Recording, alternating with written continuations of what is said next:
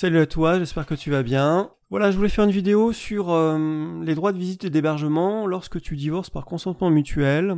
La problématique du divorcement mutuel, c'est que tu t'entends logiquement correctement avec ton conjoint. Tu vas prendre euh, donc en fait un, divorce qui te coûte pas cher, qui sera euh, donc je dirais un divorce low cost avec des prix compressés et tu auras en face de toi donc un avocat pour deux qui sera évidemment pas là pour euh, faire son devoir de conseil, mais qui sera là pour euh, te donner une convention de divorce, euh, je dirais très classique, avec du copier-coller. Il sera pas là pour gérer évidemment des problématiques puisque c'est du divorcement par consentement mutuel. Donc tu auras juridiquement quelque chose qui sera propre, qui sera carré, mais qui sera à mon avis un petit peu limité par rapport toi à ta propre problématique. Euh, donc voilà, donc voilà pourquoi je, voulais faire cette, vidéo. Parce que moi-même, j'ai divorcé par consentement mutuel, j'ai voulu assez vite euh, m'en débarrasser, c'est-à-dire divorcer rapidement, et j'ai pas eu de pas eu de devoir de conseil. Euh, je pense qu'évidemment c'est lié c'est lié au prix et c'est aussi lié à la démarche. Donc voilà cette vidéo pour te donner quelques conseils. Alors, le divorce par, consentement mutuel, moi je trouve ça très bien. Si tu t'entends avec ton conjoint, je t'invite à le faire. Si tu n'as pas beaucoup de sous, c'est super, tu le fais. Mais néanmoins, tu peux quand même euh, bah, rajouter tout ce que tu veux euh, sur un divorcement en consentement mutuel. Euh, ça lui donne un peu plus de boulot à l'autre mec, mais bon, c'est pas tellement grave, hein, puisque hein, c'est ta vie que tu joues et c'est en tout cas la vie de tes enfants sur les 15 ans à venir que tu joues. Donc, dans un premier temps, on va te donner donc en fait un, jugement assez classique. Si par exemple toi tu as la garde de tes enfants, alors là, je ne parlerai pas évidemment de résidence alternée, donc de la garde de tes enfants, que ce soit toi ou que ce soit l'autre. Vous allez avoir euh, donc en fait la moitié des vacances scolaires, euh, un week-end sur deux, donc soit ça sera 1, 3, 5 au niveau des numéros de semaine que vous aurez pour l'un et 2, et 4 pour l'autre. Donc euh, un an sur deux les vacances d'été ou les vacances d'août, et pareil un an sur deux, jour de l'an et Noël. Voilà pour la chose très très classique.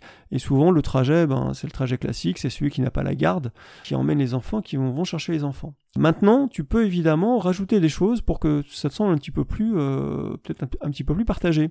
Moi personnellement, euh, au début, j'avais pas garde de mes enfants. Donc euh, ce qui s'est passé, c'est que j'ai euh, eu comme, euh, comme jugement de divorce ce que, je, ce que je viens de te dire. Et donc j'emmenais mes, j'allais chercher mes enfants et je les ramenais comme ça. J'ai fait ça pendant, pendant des années. Donc déjà, au niveau donc des trajets, tu peux tout à fait demander à ce que ça soit, je dirais, donc mutualisé que par exemple, lorsque c'est toi qui as la garde, eh bien, c'est l'autre qui emmène les enfants et toi tu les ramènes à son domicile. Et quand c'est elle, ou lui qui a la garde, toi tu emmènes les enfants et il ou elle te les ramène à ton domicile. Déjà, premièrement, vous partagez donc, euh, euh, cette, obligation, vous partagez aussi euh, la fatigue et vous partagez aussi les frais d'essence. Ce qui me semble, tout à fait correct. Ça, c'est pour, ça, c'est pour le trajet. Donc ça, tu peux évidemment le demander, le demander donc dans ton jugement de divorce. En tout cas, dans, dans dans ta convention. Et puis après, pour les vacances, très important aussi, c'est par exemple euh, d'indiquer si cela t'intéresse que pour la fête des pères ou la fête des mères, tu veux avoir tes enfants euh, pendant ce week-end. Ça, tu peux le demander. Tu peux aussi, très très important, parce que moi je l'avais pas fait, demander euh, lorsqu'il y a un pont qui est accolé, accolé ou pas loin, par exemple ton week-end de garde, qui te, qui te, qui te soit que ce pont te soit accordé. Comme ça, ça te permet d'avoir par exemple euh, samedi, dimanche, lundi, ou samedi, dimanche, euh, mardi ou mercredi, et de poser les jours qui vont, euh, qui vont entre les deux. Tu n'as pas tes enfants, je peux comprendre que toi, par exemple, ça soit intéressant pour toi. Donc ça, tu le, tu le fais stipuler également dans, ton, dans, dans, ta convention de divorce. Ça me semble, ça me semble, ça me semble important. En ce qui concerne euh, tout ce qui est administratif, tu peux aussi faire stipuler que lorsque tu vas chercher les enfants, que tu les ramènes, que l'autre te donne donc une photocopie euh, de tout ce qui a lié, euh, tout ce qui a attrait, pardon, à la vie administrative de l'enfant, c'est-à-dire les bulletins scolaires, les, ordonnances de santé, la photocopie du carnet de santé, etc., etc. Hein, pour que tu puisses avoir évidemment une visibilité sur ce qui se passe aussi lorsque toi tu n'as pas ton tu n'as pas ton enfant. Et puis une dernière chose qui semble aussi importante, c'est te renseigner pour euh, la pension alimentaire.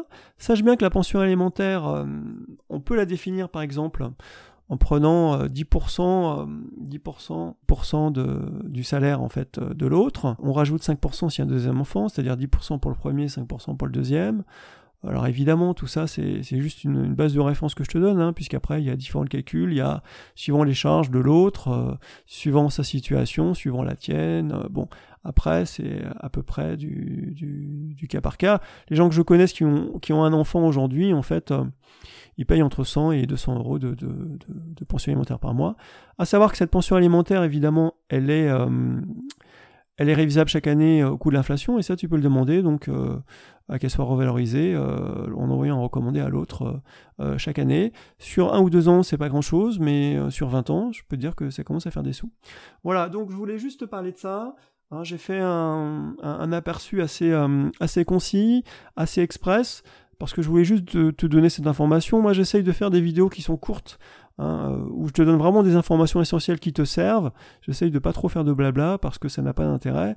Euh, sur les vidéos YouTube, c'est très bien le blabla parce que les gens comme ça, ils peuvent faire de la vidéo et puis euh, s'écouter parler. Mais moi, j'essaie de donner des, éléments, des éléments qui t'aident. Voilà. Donc si ça t'a plu, bah très bien. Je suis content. Abonne-toi, écris-moi un petit message. Et puis je te dis à très bientôt. Allez, salut.